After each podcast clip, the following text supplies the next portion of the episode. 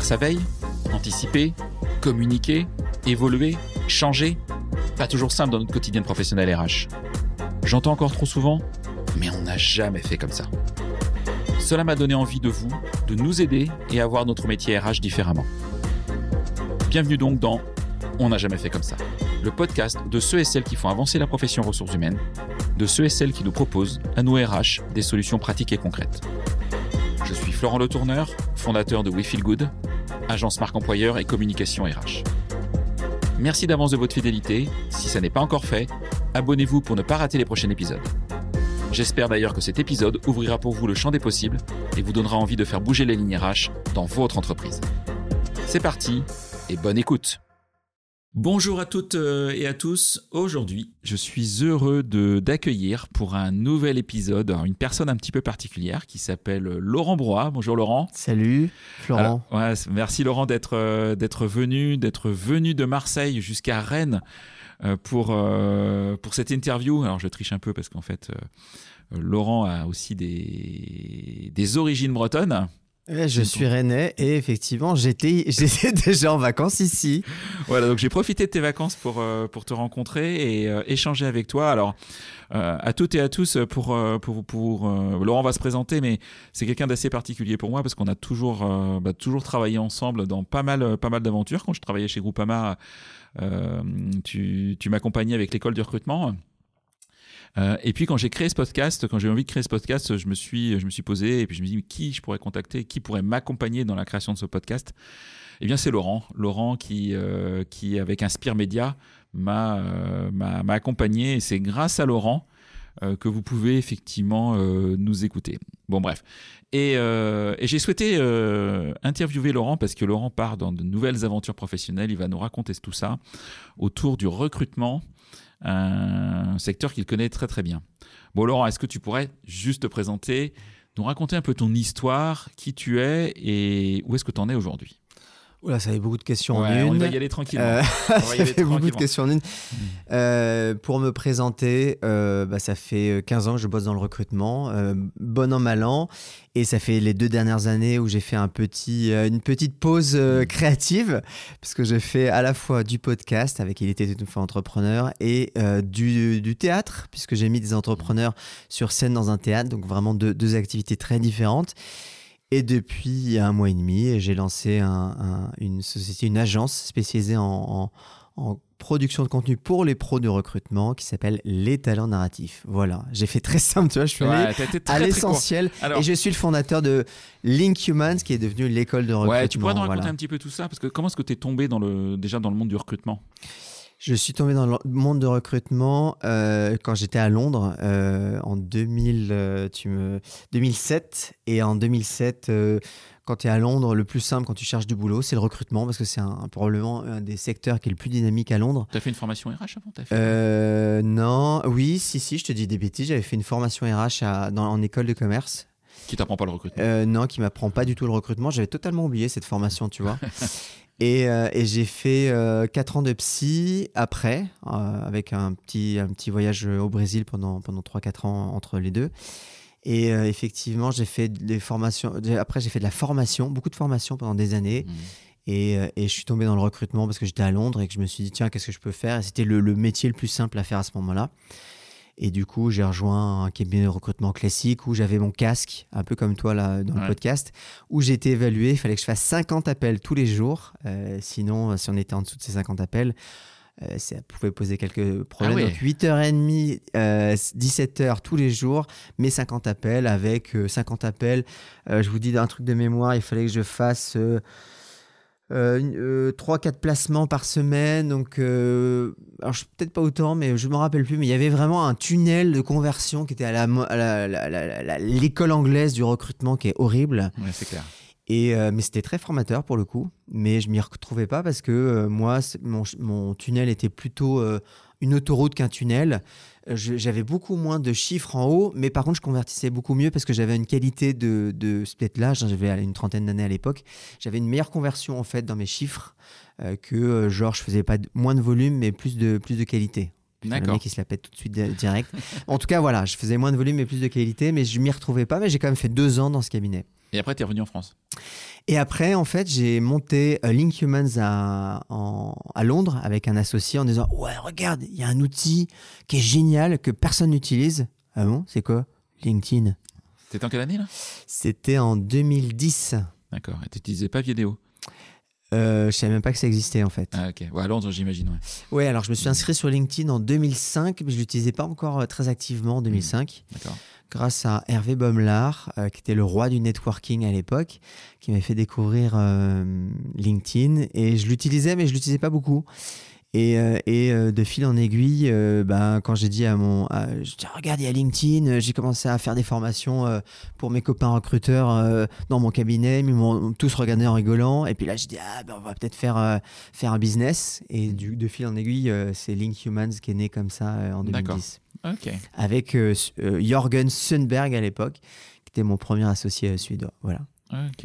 Et ensuite, donc, tu, tu crées l'école de recrutement C'est ça? Comment ça se passe? Euh, alors, Link Humans, après, j'ai fait la version Link Humans française avec un autre associé, euh, puisque à ce moment-là, je voulais quand même revenir en France après quatre années, euh, quatre, quatre années euh, en, à Londres. Et on a créé, donc, avec Jean-Christophe Hanna, Mhm. euh, Link Humans euh, en France.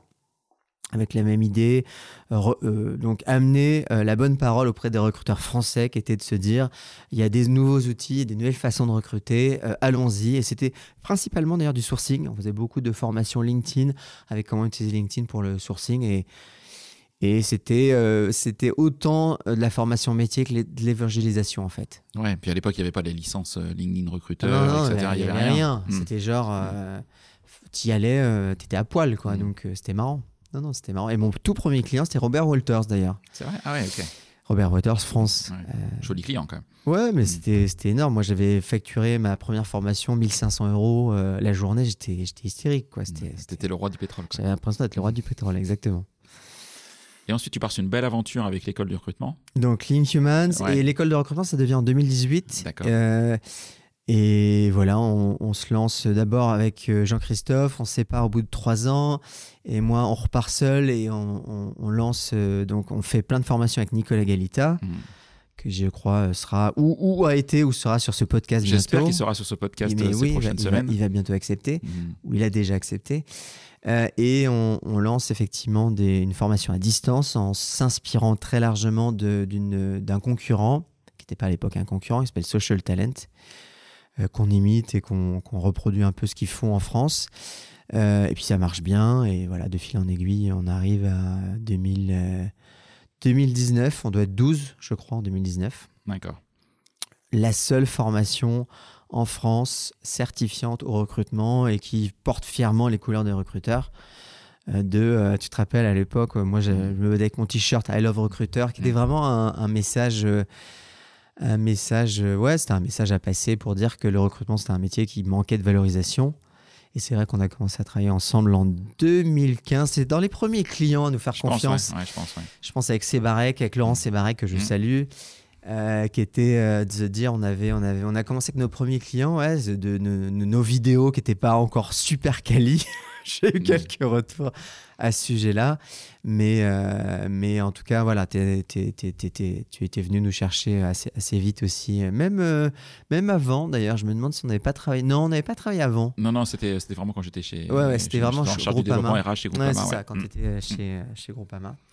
Donc voilà, et j'ai quitté après euh, l'aventure, euh, moi, euh, l'école de recrutement en 2021, début 2021. Ouais, t'en as pas, ce sera pas le sujet de, de non, ce podcast, mais, et, effectivement, tu as fait quelques podcasts, quelques épisodes podcast qui expliquent effectivement le, Ce le- le départ, pourquoi, ce départ. Je mettrai quelques liens dans la description du, Exactement. de l'épisode pour ceux qui vraiment voudraient, voudraient en savoir plus. Et, mais c'est une très belle aventure, l'école du recrutement, ça c'est clair. Et là, effectivement, on se connaît bien. À ma grande surprise, tu quittes le monde du recrutement. Et je pense pas tout, je n'ai pas été tout seul euh, Ouais. qui ont été surpris de, de- de te voir, euh, de te voir quitter. Pourquoi tu as voulu euh, passer à autre chose et découvrir un autre univers? Je pense que c'est une excellente question. J'étais, bah, en fait, j'avais eu un an difficile, une année difficile, et et, et le et la boîte a eu des difficultés, on s'en est sorti, etc. Et il y avait eu des tensions, et et moi j'avais pas, euh, j'avais besoin de retrouver de la de m'éloigner du secteur en fait pour euh, j'avais besoin de, de, de me reconstruire de revoir autre chose qui n'a rien à voir avec ce que je faisais avant pour euh, m'aérer. Je, je sais pas, tu vois, c'est Mm. un- une sorte d'élan créatif, retrouver de la retrouver de la confiance, retrouver du sens, retrouver. J'avais besoin de, de, de, de m'éloigner en fait. Et le, le podcast a été un, un peu un- une thérapie. Donc, tu as lancé un podcast qui s'appelle. Il était une fois l'entrepreneur. Pour toi, il a marché, il a pas marché? Comment tu, comment tu, quel retour tu, tu, tu fais sur ce podcast? Parce qu'il y a un podcast un peu particulier, il faut que tu racontes. Euh, petit alors c'est un podcast narratif où je raconte des histoires avec des acteurs, avec tout un jeu de. de- Donc techniquement, on peut dire qu'il a marché parce que je suis sur des chiffres encore aujourd'hui, même si j'ai un peu ralenti la, la cadence. On est sur des chiffres de, de- où j'étais régulièrement dans les top classements euh, podcast Mhm. business. Donc euh, à 20 000 écoutes mensuelles. Donc tu vois, c'est quand même une, C'est un, un, beau oui, chiffre. hein. plutôt Ouais. une belle réussite. Mais euh, le truc, c'est que je m'en suis beaucoup servi, je pense, indirectement pour écrire. En fait, je, je, je suis passé du statut d'entrepreneur à gestionnaire et puis là, retrouver ce côté créateur Mm. où je faisais beaucoup de contenu, j'écrivais sur LinkedIn, etc. Et, euh, et c'est marrant parce que j'en ai parlé dans ma newsletter personnelle où euh, créer du contenu, en fait, je me suis, ça m'a fatigué à un moment donné. Mhm. Je me suis fatigué de passer du temps à, à- à créer du contenu. Et j'ai retrouvé du plaisir euh, à revenir dans les boîtes, tout simplement, à, à faire avec toi, animer, un, passer une journée à travailler sur ce podcast. Mhm. euh, euh, on n'a jamais fait comme ça. euh, travailler avec, dans des boîtes sur leur lancement de podcast. Donc j'ai tr- retrouvé du sens aussi à, à trouver un équilibre. à pas seulement être créateur, mais être entrepreneur. C'est-à-dire à la fois euh, la, la création de contenu, mais en même temps, j'aime beaucoup, moi, quand même, créer des choses, euh, faire du business, euh, voir des clients, être chez les clients. Il y a quelque chose que j'aime beaucoup dans ce sens-là. Et, et, et ces deux années de, de création pure, c'était bien, mais il manquait quelque chose. D'accord. Et, et le deuxième, deuxième élément, c'est que j'ai j'ai cherché un modèle économique. Et dans le podcast, c'est vachement compliqué de trouver un modèle économique. Euh, j'ai commencé, j'ai eu euh, j'ai euh, 4-5 clients, d'ailleurs que j'ai arrêté pour euh, certains qui n'étaient pas dans ma verticale recrutement. Mhm. Mais j'ai eu mes premiers clients, on a avancé, j'ai mis des gens dans des, dans des théâtres, c'était cool. Mais je pense que j'ai fait plein de choses euh, créatives, mais j'ai pas trouvé en tout cas le modèle économique qui me convenait. Et, euh, et on me régulièrement on me disait Mais Laurent, ça serait cool euh, que tu me fasses un article, que euh, accompagne-moi, mais dans le recrutement, euh, que tu m'aides à prendre la parole sur LinkedIn, euh, que tu me fasses un podcast. Donc, je voyais depuis, depuis plusieurs mois où on m'appelait du pied pour faire du contenu. Et je me suis dit un jour, bah, en fait, c'est un, un peu la bonne synthèse entre ce que j'ai fait avant et ce que je fais depuis deux ans. Créer du contenu pour les professionnels de recrutement, ça a vachement de sens, en fait. Et c'est comme ça que le, petit à petit, le projet s'est affiné, a pris corps. Et aujourd'hui, c'est vrai que les talents narratifs, c'est devenu euh, mon projet numéro un. Quoi. Donc, les talents narratifs, ça a deux mois C'est ça. à peu près. Ouais, c'est ça, ça a deux mois. Deux mois quand on se parle, trois mois quand ça va, quand ça va, quand l'épisode va, va sortir sur les, quand vous allez nous écouter sur les plateformes. Euh, c'est quoi la promesse de talent narratif La promesse, c'est euh, de donner la visibilité aux recruteurs qu'ils n'arrivent pas à avoir, en fait. Souvent, euh, euh, ils sont dans l'opérationnel, ils sont dans le quotidien, ils ont rarement le temps Mm. de prendre du recul et dire Ok, il faut qu'on fasse le post LinkedIn pour dire ça, il faut qu'on écrive des articles pour parler de nous, pour parler de. Alors, parler de nous, pas nécessairement, mais en tout cas, parler de ce qu'on fait, parler du métier. Je donne un, un exemple on a un client qui est dans euh, une, une industrie du spectacle et. euh, et qui prennent le temps d'écrire sur l'industrie du spectacle, euh, qui prennent la parole, tu vois. Le, le- le- euh, elle va prendre la parole pour faire un podcast auprès des RH dans le milieu du spectacle. Tu vois, c'est de les aider à trouver à la fois l'angle de la prise de parole et de les aider à produire ce contenu, que ce soit sur LinkedIn ou ailleurs d'ailleurs. Et c'est vraiment de donner la visibilité aux recruteurs, la visibilité qu'ils méritent. Ok. Parce que souvent, c'est un, un métier où, certes, on a gagné ses galons, mais maintenant, faut, faut le dire, Ok. faut se montrer, faut prendre la parole. Et honnêtement, euh, sur LinkedIn aujourd'hui, tu as quoi Tu as une grosse dizaine d'influenceurs recrutement qu'on voit un peu partout. Mm. Mais en dehors de ça, il n'y a pas beaucoup de gens qui le qui prennent Ouais, il y a des gens qui communiquent bien. Tu Ouais. vois, je pense à un Léo Bernard. Je pense que tu, je sais pas si tu connais Léo. Ah bah oui, Léo, Léo, je connais très bien. Voilà, Léo, euh, que je vais aussi recevoir probablement sur ce podcast. Euh, un Pierre Alain aussi. Là, Voilà, euh, voilà, tout à fait. Ouais. Non, il y a des gens qui sont, qui sont, qui sont top pour, pour écrire. Mais alors, j'ai plusieurs questions.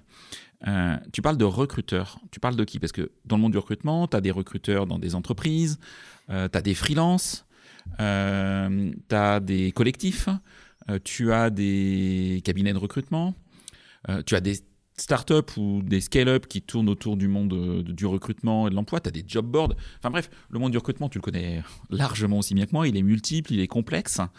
qui tu vises? Est-ce que tu vises tout le monde? Est-ce que tu t'es dit, tiens, c'est plutôt ces, personnes-là que j'ai envie d'accompagner parce que c'est là où je me sens plus à l'aise? Comment est-ce que tu as construit ou vous avez construit? Parce qu'en plus, je crois que vous êtes deux. Ouais, et on est deux, euh, avec Franck Lapinta, qui était aussi un ancien, euh, plutôt côté euh, entreprise, marketing RH, qui a mmh. écrit un bouquin, qui est vraiment quelqu'un que j'apprécie beaucoup bosser. c'est aussi l'âge, tu vois, tous les deux on est plus âgés, donc on a, on a pris de la bouteille.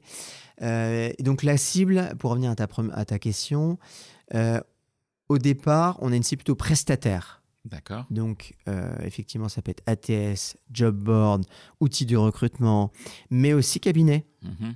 On a, parce que sur la partie cabinet, euh, il y a beaucoup de gens qui, ont des qui vont peu ou mal communiquer. Souvent, c'est des articles fades, des prises de parole LinkedIn, mhm. voilà, qu'on voit un peu partout.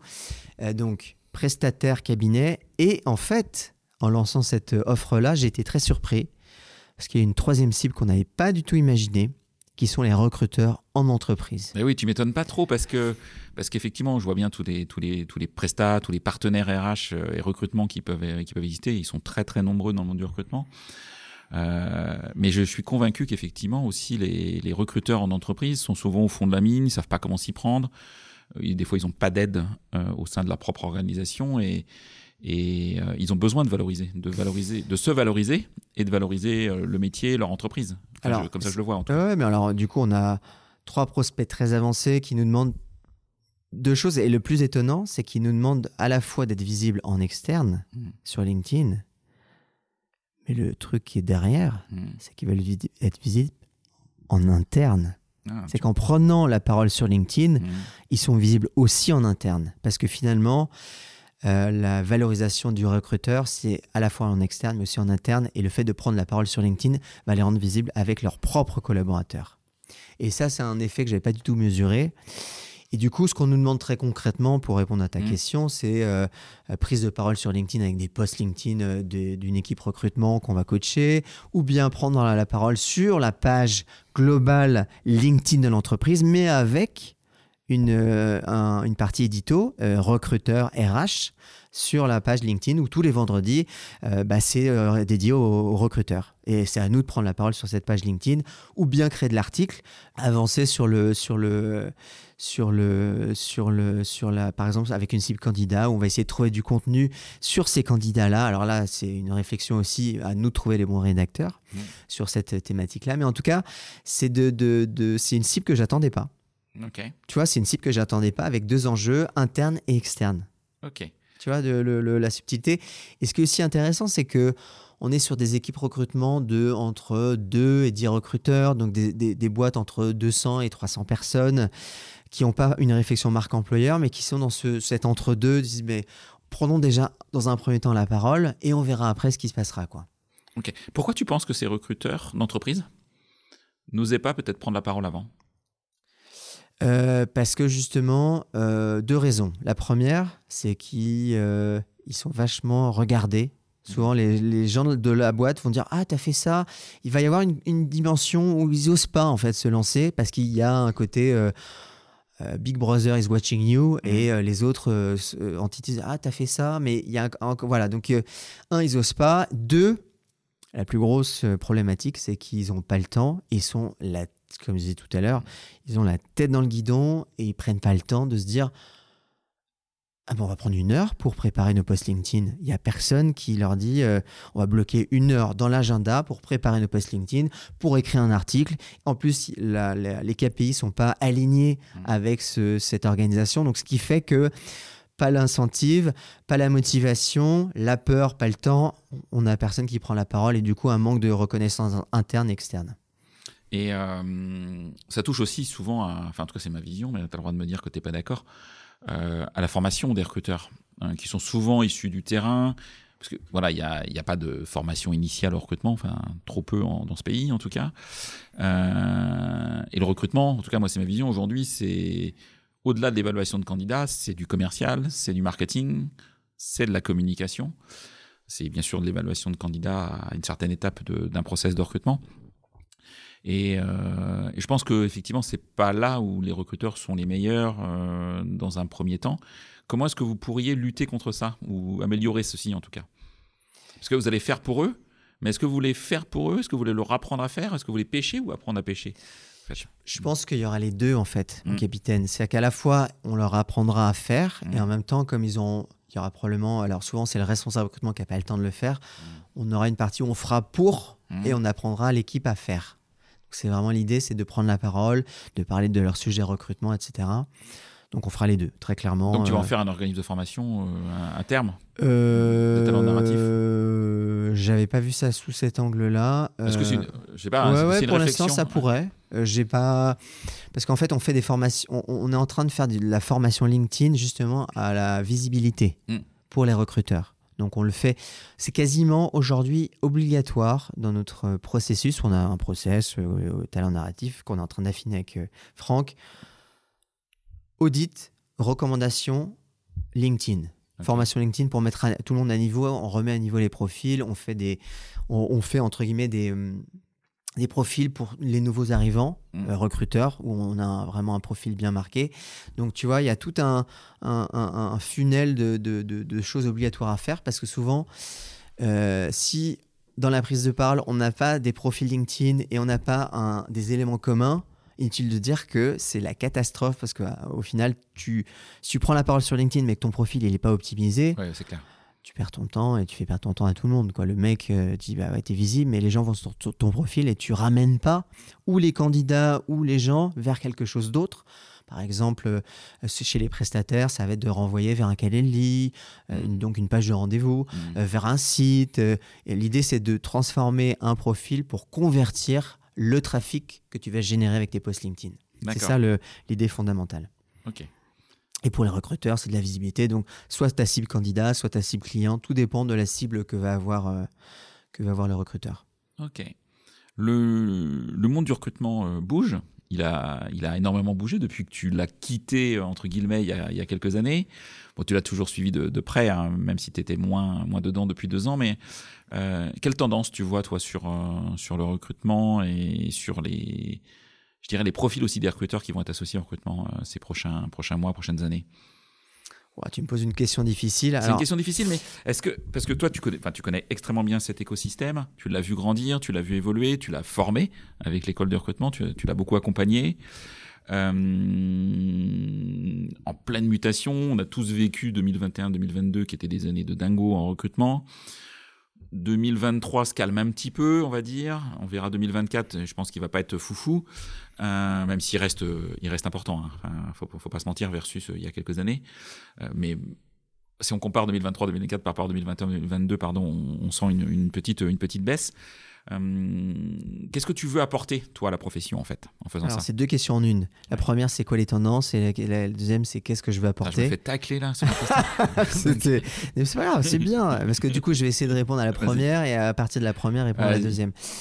Euh, la première, euh, on est sur un marché de recrutement hyper paradoxal on a, et ça c'est très étonnant, on n'a jamais autant signé de CDI en 2023. Mm. Alors 2022 et 2023, on est sur des tendances qui sont en, termes de recrutement presque légèrement supérieures encore à 2019. Oui. Donc si on regarde des chiffres, structurellement, on est sur des chiffres exceptionnels euh, en recrutement. Alors le marché peut se tendre, mais néanmoins, il y a encore des problèmes de compétences. Si tu es cadre aujourd'hui, par exemple à Rennes, hmm. tu es sur des taux de chômage cadre qui est autour de 3-4%. Ça, Donc c'est-à-dire c'est le plein emploi, hmm. n'importe qui qui est... Voilà. On est sur des taux de chômage sur employés ouvriers un peu supérieurs néanmoins, mais euh, voilà, c'est des, des, on est sur une problématique de... Alors, du coup, une fois qu'on a dit ça, on se rend compte que de façon structurelle, le marché du recrutement va être, pour moi en tout cas, tendu, même s'il va y avoir une petite contraction en 2024, voire 2025, mmh. qui va repartir en 2026. Je déteste faire des, des prévisions, mais pourquoi je dis ça? C'est qu'on a un problème de, euh, à la fois démographique, de formation, et tous les problèmes qui arrivent depuis des années, qu'on voit arriver, mais de très très loin, avec euh, des, des, gros départs en retraite mmh. et à la fois euh, des, des, des, problèmes de, de, dans certains secteurs, bah là, ils vont se. J'ai un article euh, hyper intéressant d'un Américain qui pense que le, le- la population active aux États-Unis est en train de baisser, ce qui est exceptionnel depuis, depuis- va baisser dans les prochaines années, ce qui veut dire que le problème de candidats va durer pendant des années. Mhm. C'est-à-dire qu'on va, on avoir des problèmes de candidats pendant des années. Euh, certes, on aura des petites contractions, Oui. mais le problème candidat va durer. La tendance de fond va être là. La tendance de fond, pour moi, elle sera là. Ce qui veut dire aussi que nous, recruteurs, Mm. Professionnels de recrutement, on devra toujours s'adapter aux candidats et non pas l'inverse. Ce qui est plutôt une bonne idée dans l'absolu, c'est-à-dire Mm. qu'on doit s'adapter aux candidats, mais là, on devra toujours faire des efforts à- pour être visible, Mhm. pour être bien formé, pour bien évaluer les candidats, mais tout en les respectant. Donc tout le travail autour de l'expérience candidat dont on a parlé Mm. doit toujours être aussi fort. Les cabinets qui, qui traitent mal le candidat, bah, ceux-là, ils, voilà, ils vont avoir des problèmes. Donc autrement dit, structurellement, on aura des problèmes de candidats, et ça, c'est fait pour rester, qu'on le veuille ou non.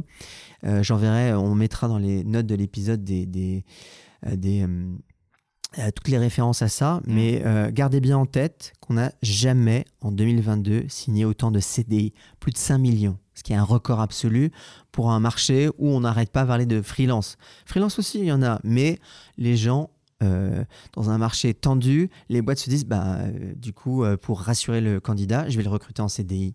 Parce que c'est aussi Mm. un- un- un- une façon de dire, OK, je te, je te- je te rassure, je vais signer un CDI. J'ai même vu l'autre jour un- une boîte qui disait, bon, bah, je supprime toutes les périodes d'essai Mhm. pour euh, aussi améliorer mon expérience candidat et montrer que je, je, je- voilà, je m'engage aussi auprès des, des gens que je recrute. Donc il y a, il y a vraiment ce travail auprès du candidat qui va être encore plus important euh, à faire en- dans, les, dans les prochaines années. Ça, pour moi, c'est un, c'est un élément structurant pour le marché, pour les cabinets, pour les outils et qui va rester. Et alors, je ne te reparle même pas pour les sujets de marque employeur.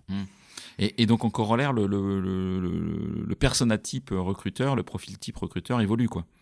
Ouais, alors on a souvent parlé euh, dans les années précédentes du recruteur euh, commercial, du recruteur marketeur, du recruteur. Ça, c'est c'est un peu des, des, des, des arlésiennes, euh, dans le sens où on, on, on s'attend à ce que le recruteur ait des compétences qui soient multiples.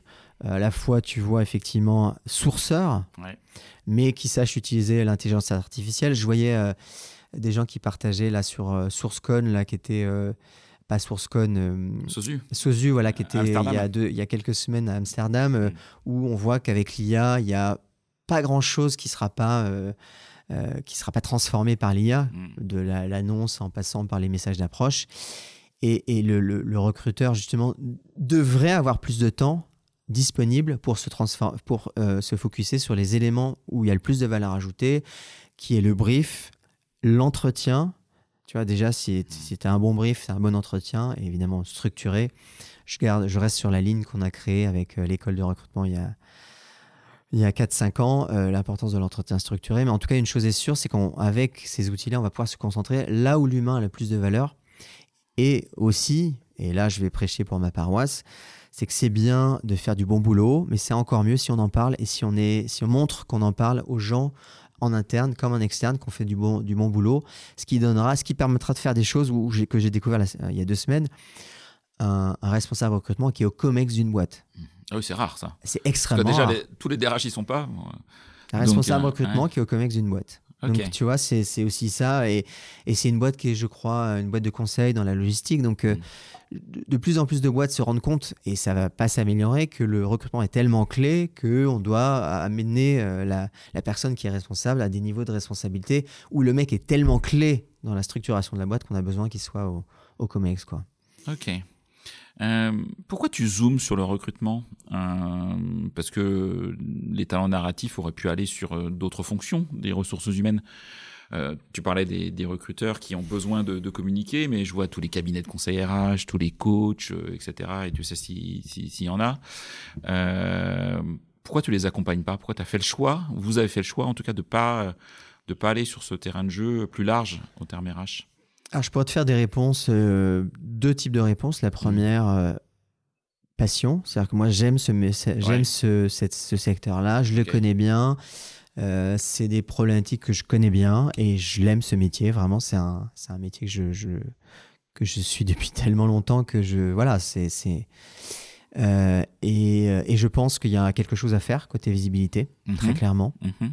Deuxio, euh, en termes d'agence, si on positionne du côté business, ça a vachement de sens en termes de vertical, euh, euh, bah de qu'on convertit mieux, les gens viennent vers moi parce qu'ils savent que on comprend leurs Mm. problématiques, on est capable d'y répondre et là, en termes de contenu, on sait quand c'est un bon contenu versus quand c'est pas un bon contenu. Donc on a cette crédibilité, cette légitimité, ce qui fait que c'est plus facile pour nous aussi de trouver des clients et de, de travailler avec ces gens-là qu'on comprend, qu'on aime et qu'on respecte. Ok, donc c'est vraiment, euh, c'est vraiment cette verticale-là dans la fonction RH euh, que, euh, que vous, souhaitez, euh, vous souhaitez adresser. Vous avez des compétiteurs? Ah, c'est une bonne question. J'ai regardé, je me suis dit, j'ai pas trouvé exactement de, de- de- d'entreprise qui faisait exactement la même chose que vous. Alors, Donc, euh, comment vous vous situez par rapport à ça Euh, On a des compétiteurs, soit des grosses agences de contenu, Ouais. ou bien euh, est-ce que Thomas Chardin, parlons RH, pourrait être dans cette dimension-là, en sachant que lui, il est, plus, il est très spécialisé RH. Mm. Alors, je sais, je distingue RH et recrutement, c'est un autre sujet. Mais en tout cas, On pourrait faire un épisode hein, sur euh, est-ce que le recrutement fait partie de la fonction RH. c'est ça. Mais je, je- je sens que ça va mal finir ce truc.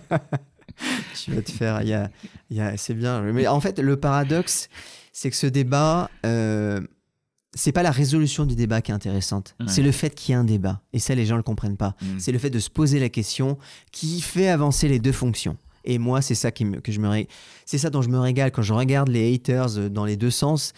Euh, moi, je me régale parce que finalement, la question et les débats qui vont avec sont beaucoup plus intéressants que la résolution de cette question. Mm. Tu vois, tu vois ce que je veux dire ouais, tout à fait. et quand tu regardes les commentaires, la réflexion, c'est que ça nous oblige, que ce soit côté recrutement, côté RH, à aller très très très loin dans la réflexion et se dire pourquoi on en est arrivé là et qu'est-ce qu'on pourrait faire pour la, pour la résoudre, en fait, cette question-là. Ok. Donc, si j'en reviens à mes moutons, Pardon, et en particulier à Thomas, euh, Thomas Chardin, que j'ai interviewé dans, dans- Voilà. dans, dans ce podcast, qui était notre premier Par- invité. Parlons RH pourrait être Ouais. un concurrent, mais je suis même pas sûr, tu vois. Il pourrait, T'as échangé avec euh, Thomas ou pas Non, non, ça pourrait être l'occasion d'échanger avec lui. Mais au final, effectivement, je te rejoins. Techniquement, Hmm. on n'en a pas de concurrent. Alors, sur le plan de business, ça peut être flippant parce qu'on peut se dire, bah, s'il n'y a pas de concurrence, ça veut dire qu'il n'y a pas de marché. business, ouais. Ou bien euh, parce que personne n'a jamais réussi à réfléchir à, ce- à cette verticale en se disant, mais il y a un truc à faire de façon. euh, Tu sais, j'en suis revenu de, de ce sujet. S'il n'y a pas de concurrence, c'est qu'il n'y a, pas de- il y a pas de marché. Donc souvent, on te dit ça d'ailleurs quand tu crées une boîte, euh, regarde tes concurrents, puis s'il n'y en a pas, c'est interroge-toi pourquoi il n'y en a pas. Et tu vois, je pense à, à Virgile Ringard de, de, de Figures, qui a lancé Figures. Je sais pas si tu connais euh, cette. je connais très bien. Salut Virgile. voilà, que j'ai interviewé il y, a, il y a quelques semaines aussi dans ce, euh, dans ce podcast, et qui vient effectivement sur, euh, sur le sujet de la comparaison de la rémunération, etc. En soi, il n'y avait pas réellement de marché. D'ailleurs, il l'a créé lui-même, il, il, il explique dans le podcast, avec un fichier Excel, avec des potes euh, recruteurs, et puis ils en sont arrivés à, à créer cette entreprise qui, tourne bien aujourd'hui, Euh, et de créer aussi le marché et de faire bouger effectivement les mentalités. Euh, par rapport à ça. Et je pense que sur le recrutement, qui est un, qui est un vieux métier, hein, euh, qui, a un- enfin, voilà, qui existe depuis la nuit des temps dans, dans toutes les entreprises. C'est un métier qui n'a pas beaucoup bougé euh, pendant, pendant de nombreuses années, que tu as fait bouger, toi, avec l'école du recrutement. En tout cas, tu as été un initiateur euh, de, un- de ce mouvement. Et euh, Jean-Christophe Anna aussi, voilà, qui a quitté le monde, le monde, le monde RH, mais voilà, il y en a, il y en a d'autres. Mais je pense que, enfin, en tout cas, c'est ma conviction, on est encore qu'au début des changements de la fonction recrutement euh, et de l'importance euh, qu'elle peut avoir dans les organisations où, euh, où avant c'était éventuellement un stagiaire qui s'en occupait, et puis là, on- effectivement, comme tu dis, des exemples même de, de, de- de responsables recrutement Ouais. qui sont euh, qui est au Comex, donc une véritable, un véritable changement en fait dans le dans le dans la prise de conscience. Euh, En cinq de l'importance du en- sujet, quoi. En 5 ans, on a Ouais. fait un, un des, des- Les gens ne réalisent pas parce qu'ils n'ont pas le recul, mais ils ne se rendent pas compte. En 5-10 ans, euh, entre les recruteurs, c'était des. On était considérés comme des merdes à, à exécutantes. Désolé pour la- l'appellation, mais on était, c'était- on était des merdes exécutantes. On devait obéir absolument à aujourd'hui un métier beaucoup plus valorisé que ce, qu'à ce que, c'est- ce que ça a été. Donc, Ouais. Euh, on- pour les jeunes générations de recruteurs, euh, pour eux, c'est normal, c'est très bien, mais on part de très très loin. On part de très très loin et ça, c'est un. Il n'y a pas que moi, mais il y a plein de gens euh, qui ont contribué à cette époque-là à, à faire de ce métier-là ce qu'il est aujourd'hui. Mais Mm. ce qui est là le plus aidé, c'est aussi le marché. Mm. C'est structurellement, on, on manque de candidats dans beaucoup de métiers et que quand et les attentes candidats et les- changé. les- quand les entrepreneurs et les, les dirigeants se rendent compte que si tu n'as pas de, de collaborateurs, tu n'as pas de business. C'est le cas dans les ESN, c'est le cas dans beaucoup de, de boîtes de conseil. Si tu n'as pas hein. le candidat, Si t'as pas les- t'as tu n'as bras. pas le business. Mm. C'est aussi simple que ça. Donc, je pense qu'au-delà du, du travail de fond qui a été sur la- fait sur la valorisation, c'est juste un- un- le marché Mm. qui a guidé la valorisation du recrutement. Et c'est aussi très positif de ce point de vue-là. Euh, du coup, vous, vous créez votre entreprise, euh, tu vas lever des fonds, vous allez recruter beaucoup. On est une agence, on n'a pas besoin. Alors, nous, ce qui est intéressant, c'est que la, la- la valeur de, des talents narratifs est dans notre capacité à gérer une équipe de rédacteurs spécialisés en recrutement. Ça, c'est hyper important. Qui vont être salariés, qui vont être Non, free, pour qui- l'instant, on sera sur des freelances. Mais on va beaucoup travailler avec eux en confiance. Euh, Moi, on me la fait pas à l'envers. Si, on Oui. écrit de la merde, je Ouais. vais tout de suite le voir. je vais- Ouais. On va faire des feedbacks. Donc les gens, tu vas va- les choisir. Oui, je suis en train de. On a là aujourd'hui, on a 5-6 rédacteurs euh, recrutement qu'on a identifiés, qui sont prêts, qui sont dans les starting blocks avec lesquels on va bosser. Donc moi, ma capacité, ce pourquoi on sera payé, Mm. ça sera notre capacité à bien les gérer, à leur donner un cadre et à faire qu'on produise le meilleur contenu sur le marché. Bon, et contenu veut dire, parce que je te connais, contenu veut dire euh, événementiel.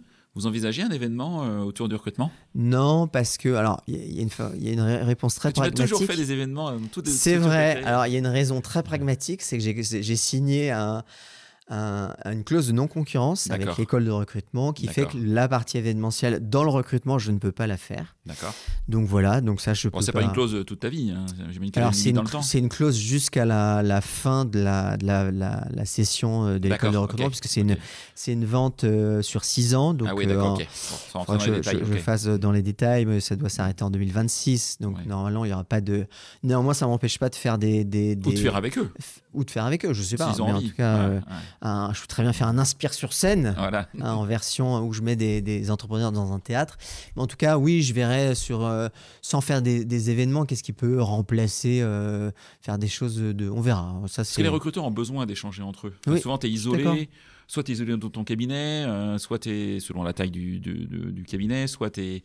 si tu es free, c'est- clair. D'où les communautés qui se sont montées euh, euh, autour des, des recruteurs, hein, comme Gross Hiring par Ouais, exemple. gros hiring. Voilà, euh, tout à fait.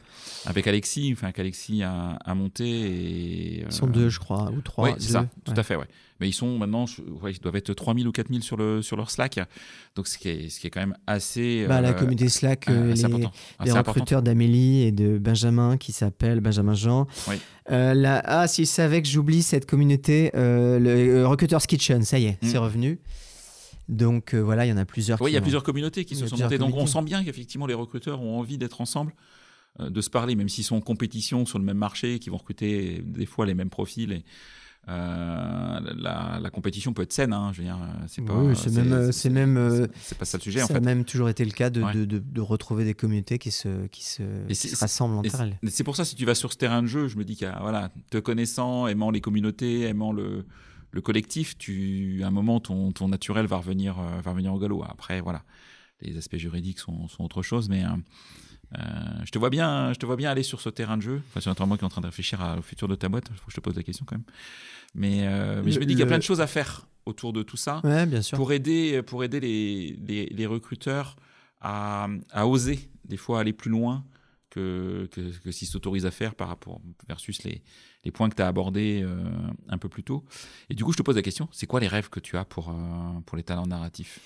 Vous en avez parlé avec... euh, Avec ton associé? Ouais, on- alors on- pour l'instant, ça serait déjà de, de faire un. On, on a déjà signé quatre clients, donc c'est bien. hmm, On a pas mal de prospects dans le, dans le pipe là. Euh, L'idée, ça serait de probablement d'avoir une agence avec trois, cra- quatre grandes chefs de projet, une belle équipe de rédacteurs. hmm.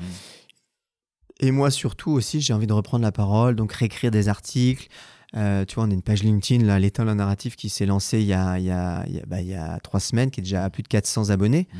en trois semaines. Juste le fait de partager Oui, des. parce que pour l'instant, il n'y a pas grand, grand chose, ce qui est normal. Non, mais après, Mm. j'essaye de poster une, Ouais. une fois tous les deux jours, quand même, donc avec des petites euh, prises de parole. Mais euh, voilà, moi, mon idée, c'est de reprendre la parole et de. d'avoir un, un un peu différent de ce que j'ai fait. Enfin.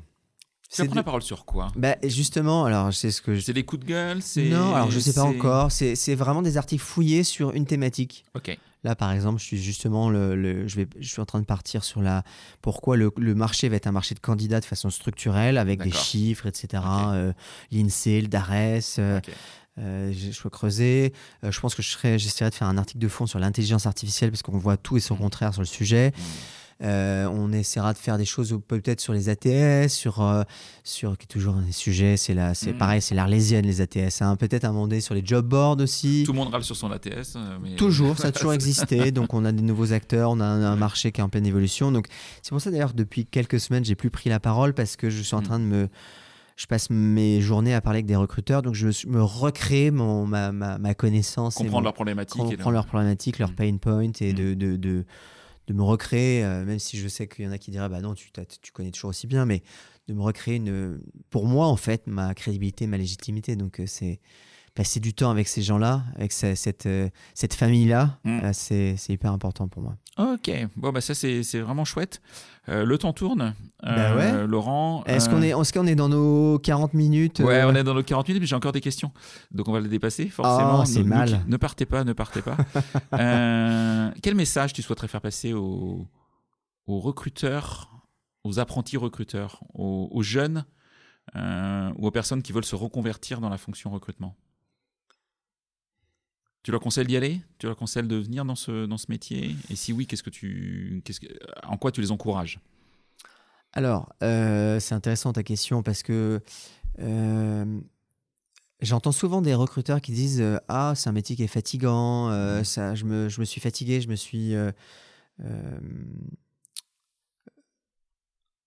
on peut s'enlacer de ce métier-là. Hmm Et la difficulté, c'est de. Alors, il y a beaucoup de métiers dont on peut se lasser, mais moi, les meilleurs recruteurs, c'est ceux qui me parlent de recrutement toujours avec cette petite étincelle dans les yeux. Moi, je connais un là qui, qui fait à lui tout seul 500 000 euros de chiffre d'affaires. Euh, il est. Il est indépendant depuis, euh, depuis je sais pas, 5, 6, même plus que ça, 6, 7 ans. Et chaque fois que tu discutes avec lui, il adore ses candidats, il adore ses clients, il adore son métier. Au-delà de, des- dimensions mécaniques du de la transaction, Hmm. Il adore comprendre et voir que quand il va recruter la bonne personne dans la boîte, il va voir la boîte changer, il va voir des, des transformations parce qu'il suit la boîte sur la durée. Et c'est ces gens-là, moi, que je vois que, il faut, enfin, tu vois, c'est que le recruteur, bah, il trouve son, il trouve son, son, cette étincelle quand il va rentrer dans le métier, quand il va mettre l'épée dans l'entreprise, il va essayer de comprendre profondément pourquoi l'entreprise doit recruter ce profil-là, qu'est-ce que ce, ce- ce D'accord. profil-là va, va apporter. Et une fois qu'il l'a recruté, quand il va reparler avec le dirigeant, il va voir le- l'entreprise changer parce que le directeur marketing qu'il a recruté il y a six mois a fait des, des transformations qui ont amené l'entreprise à... Tu vois, il y a, il y a, il y a, il y a, il y a le, le- le recruteur doit prendre conscience de l'impact qu'il a dans les clients qui l'accompagnent. Et ça, s'il il arrive à garder cette étincelle de jour 1, genre 10-15 ans plus tard, C'est un métier passion pour c'est toi un, métier, bah, c'est un métier où on, moi je les vois, je les vois ceux qui durent et ceux qui durent pas. Et il y a une différence dans la production, dans la façon de gérer le métier Mm. qui est juste euh, gigantesque. Ces gens qui ont l'étincelle, ils vont se former, ils vont aller aux événements, ils vont s'intéresser, alors sauf les introvertis Hmm. évidemment, mais en tout cas ils vont s'intéresser, ils vont lire tout ce qui s'y passe, ils vont, ils vont s'intéresser à l'en- l'entreprise. Tu vois, il y a, tu- moi quand je leur parle, je le vois cette étincelle et ça c'est c'est un- voilà c'est ça se remplace pas quoi c'est Ok. Ok. Est-ce qu'il y a une question que je t'ai pas posée que tu aurais aimé que je te pose? Oula c'est un, sujet- un sujet que tu Un aurais aimé sujet, aborder euh, est-ce que tu tu toi tu es content de ton podcast? Est-ce que ça se passe bien ton Ah podcast? non, mais attends, ça c'est quelque chose. C'est moi qui pose des questions. Ah, c'est toi qui faire- je te fais euh, Mais oui, je suis content de mon podcast, Ouais. effectivement. Et, et, euh, petite parenthèse, euh, je peux conseiller à toutes les personnes et à toutes- tous ceux et toutes celles que je rencontre qui se disent mais est-ce que je, est-ce que je ferai un podcast? Est-ce que j'ai est-ce que j'ai le temps de le faire? Est-ce que, est-ce que ça vaut le coup de le faire? D'oser y aller. D'oser y aller. Alors, il y a un peu de travail. Il y a un peu de travail au début. Il y a toujours du travail tout au long, d'ailleurs, de, de, de la durée du, du podcast. Faut pas le faire pour le, pour le, pour le pognon. C'est pas, c'est pas le sujet. Faut le faire pour l'envie. Faut le faire pour euh, les rencontres. Faut le faire pour euh, la compréhension aussi de, de- des, des personnes que l'on, que l'on va interviewer, etc.